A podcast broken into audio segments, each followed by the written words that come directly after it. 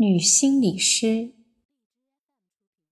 生命的这条鱼只剩下鱼鳞和粘液，如同刹车失灵的汽车冲下盘山道。赫顿觉得自己不可遏制地向悬崖扑去，祈求姬敏聪的督导成为最后的稻草。稻草迟迟不抛过来，赫顿走向沉默。崩溃的感觉是那样清晰，并迫在眉睫。钱开义明白这一切，心急如焚。每次拐弯抹角地托人去探问姬敏聪，答复总是说知道了，会有安排的，稍安勿躁，就是不回答。具体什么时候开始辅导赫顿？赫顿一天天的苦挨，用最后的气力坚持工作，心事不知向何人诉说。以前有什么的，还能够和百万福唠叨唠叨，现在濒临分手，已经无法沟通了。钱开义倒是一个好听众，但是非常时期。不好过多的接触，偶尔打个电话，能说的都说过了，再说也是望梅止渴。外人倒是看不出来多少，心理医生做的久了，就成了城府很深的人。如果有一天他们自戕，别人一定会极端意外地说：“毫无征兆啊。”这天。文果很急迫地说：“有一个来访者加塞进来，请赫顿一定接诊。”赫顿说：“既然是加塞，你就可以回绝，按顺序慢慢等。”文国说：“该说的我都说了，可他顽强极了，就是一定要你给他做心理治疗，还要加急。你就答应了？我也不知道。”他好像有一种魔力，绕来绕去的，我就被他说动了，就按照他设想的路数走了。真奇怪，好像中了蛊。赫顿说：“这就是控制。不管怎么说，您答应了给他做治疗，对吧？”当这位充满了控制能力的来访者走进治疗室的时候，赫顿。大吃一惊，来人不是旁人，正是那个在风雪之夜请赫顿吃鲍鱼的司机老李。赫顿打电话查证过他的身份，据沙鹰的爱人说，好像是教授。后来太忙，也没有同沙鹰再讨论过此人。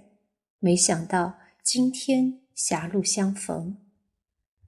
老李，是你，赫顿站了起来。没想到我来了吧？一来是看看你，二是想求你帮助。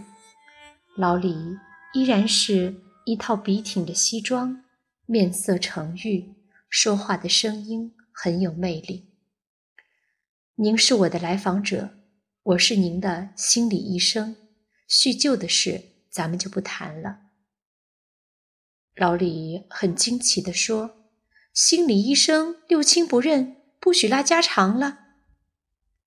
您要是想跟我叙叙旧，那咱们就到外面的茶馆喝茶。我把您刚才交的费用退给您。我做东。如果在这里，咱们就是工作关系，不谈其他。好好佩服佩服，当年的小姑娘，如今有大师风范了。”哪里谈得上大师？不过是这个行业的规矩，我要遵守。好吧，那咱们就装作从不相识。这个您放心，认识就是认识。但您和我说的所有的话，我都会为您保密。真的？当然是真的。如果我杀了人，你也替我保密吗？你既然杀了人，为什么到我这里来呢？我受不了良心的煎熬，我东躲西藏，惊弓之鸟。岁数也大了，颠沛流离苦啊！我不敢回家，只能隔着窗户看着我老母的身影，到我孩子工作的门口，等着远远的瞟他一眼。这样的日子，活着和死了又有什么不同呢？就为了这些，我来看你。你既然来了，就是想有所改变，对吗？也不一定是改变，只是这样煎熬下去，人不像人，鬼不像鬼，我受不了。这就是谋求改变的开始。我会和您探讨改变的方向。老李若有所思，说：“可是你并没有回答我杀了人，你会不会为我保密呢？”我不会。我刚才说的话还没有讲完，杀人越货恕我不能继续保密。我是一个杀人犯，你如果不能为我保密，就不怕我杀了你？我当然害怕，可我没有办法，只能这样告诉你：既然你已经过够了东躲西藏的日子，为什么要让罪恶更深重呢？那你就寄希望于我的良知了。凡到心理诊所来的人，我都假设他们良知未泯。好吧，测试到此结束，你过关了。您花了这么大的价钱和时间，就是为了来测测我是不是一个合理的心理医生？那倒不是。我还没有吃饱了，撑到这个份上。我有自己的烦心事，不知求谁。偶然知道你开了家心理所，就贸然来了。经过这一番对谈，我知道你的确不是原来那个小姑娘了，我也就放心了。谢谢你的信任。现在我们可以进入正题了吧？到底是什么在困扰着您？是这样的，大约有一年的时间了，我慢慢的发现身边的世界在离我远去，好像一艘船，我没有缆绳能够留住它，它抛下我，去往天边。老李一边说着，一边做出非常恐怖的神情，好像惊涛拍岸。赫顿有点疑惑，但还是不动声色地听下去。在这之前，一切都很正常吗？是的，很正常。我不知道它们是如何发生的，就像不知道火山是怎样开始燃烧。也许是一个烟头，也许是雷电，也许是坏人诚心放的火。我只知道自己每天早上不想起床，好像床是一个巨大的章鱼，有无数的爪子把我吸在那里。好不容易起了床，通常都到了中午时分，因为我的懒惰已经不能坚持正常工作。告了长期的病假，我会突然哭泣，看到一个油桶。或是一座牌坊，眼泪就会像绝了口似的流下来。这对一个大男人来说，当然是非常丢脸的事情。于是我只好待在家里。食欲下降的非常厉害，我再也不会吃鲍鱼、鱼翅那种大餐了，因为我根本吃不出它们和普通的白菜粉丝有什么区别。你是心理医生，我也就不避讳什么了。性欲几乎完全消失了。我老婆说要给我买伟哥吃，我说别花那个冤枉钱，因为伟哥对我不会有效果的。这是一种发自内心的倦怠，没有任何药物可以振作。我常常的失眠，苦熬到天明。有的时候又会几十个小时长睡不起，连续几天粒米未沾，也不觉得饿。有时候又狼吞虎咽，胃口好像无底洞。这还不算，对什么都没有兴趣，看看什么都好像是隔着一层食品保鲜膜。你可以看到它们，却不能触摸到它们的温度。别人好像都被复印过一般，没有了颜色，只剩下轮廓。世界仿佛黄昏时的光线，越来越远去，越来越暗淡，直到融入无边的黑暗。这是一种非常可怕和孤独的感受。生命就像一条鱼，滑溜溜的从你手中挣脱而去。你只留下了一把粘稠的鱼鳞和鼻涕一样的液体。你说，你说我到底得了什么病？老李眼巴巴的看着赫顿。赫顿判断出老李很可能得了抑郁症，但他还要再确定。您以前有过这样的日子吗？没有，从来没有过。如果有过，我就不要活了。”老李深恶痛绝地说。赫顿有个疑问，一直找不到合适的突破口来问询。现在好了，刚好有了契机。他说：“听你刚才讲的那么痛苦，你是否想过不要这样生活下去？如果……”我的这个问题冒犯了你，请原谅。你的意思是，我有没有想过自杀？就是这个疑问。想过，不止一次，很多次。你只是一般的想一想，还是认真的设计过用什么法子达到目的？你是在问我做过什么自杀的准备吗？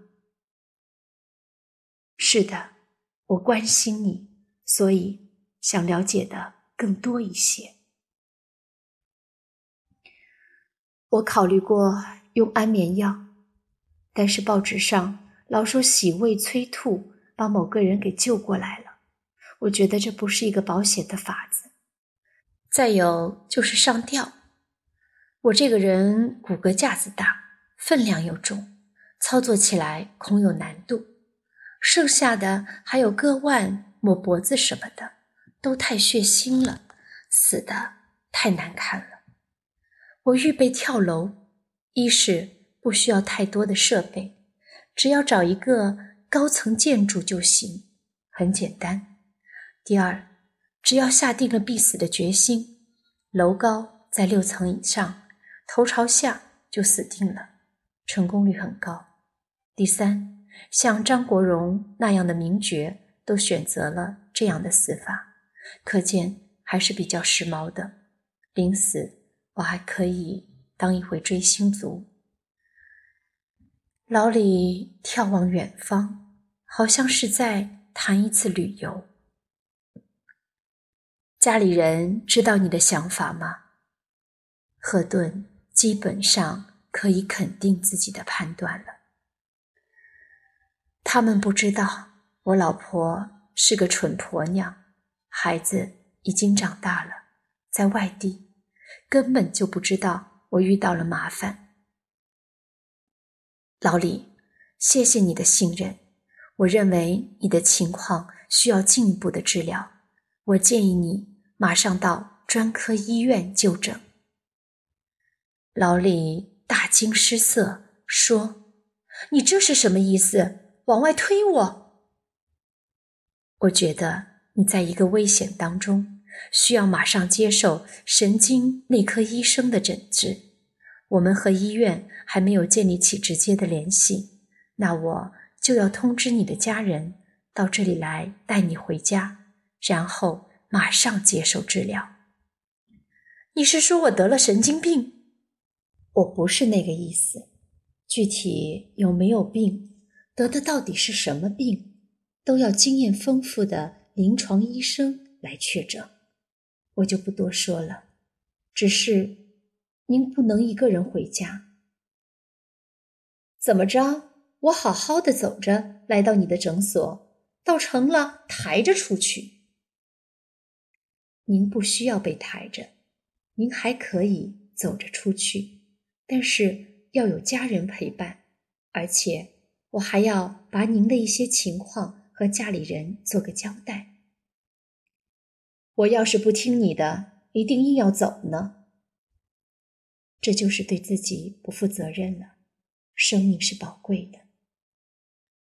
老李思忖了片刻，说：“好吧，我就听你的。只是我老婆出差了，家里现在没有人。那你有没有要好的朋友呢？请他来接接你。好吧，让我想一想。”然后就开始拨打电话。打完电话后，老李说。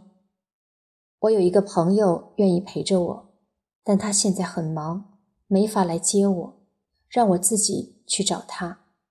他说在电话里听着我的声音很嘹亮，不像有什么危险。赫顿说：“如果他实在来不了，我们会有工作人员陪你到他那儿，把情况和他交代一下，这样我们才算完成了任务。”真有那么严重吗？我不能肯定，听医生的。如果医生说没有那么严重，单纯做心理治疗就行，那就欢迎您再来。这时，文国走过来，对赫顿说：“这就是需要我陪同的人吗？”赫顿又向他叮嘱了一番，然后送两个人出门。临走的时候，老李问：“都是这个待遇吗？”赫顿一下子没听懂，说：“您指哪个待遇？”专人护送是因为咱俩认识吗？谁都一样，不管我认识还是不认识，觉得有必要通知家里人的，我都这样做。老李点点头，很欣慰的样子说：“恭喜你过关了。”赫顿没听懂。抑郁症病人常常会说一些正常人听不懂的话。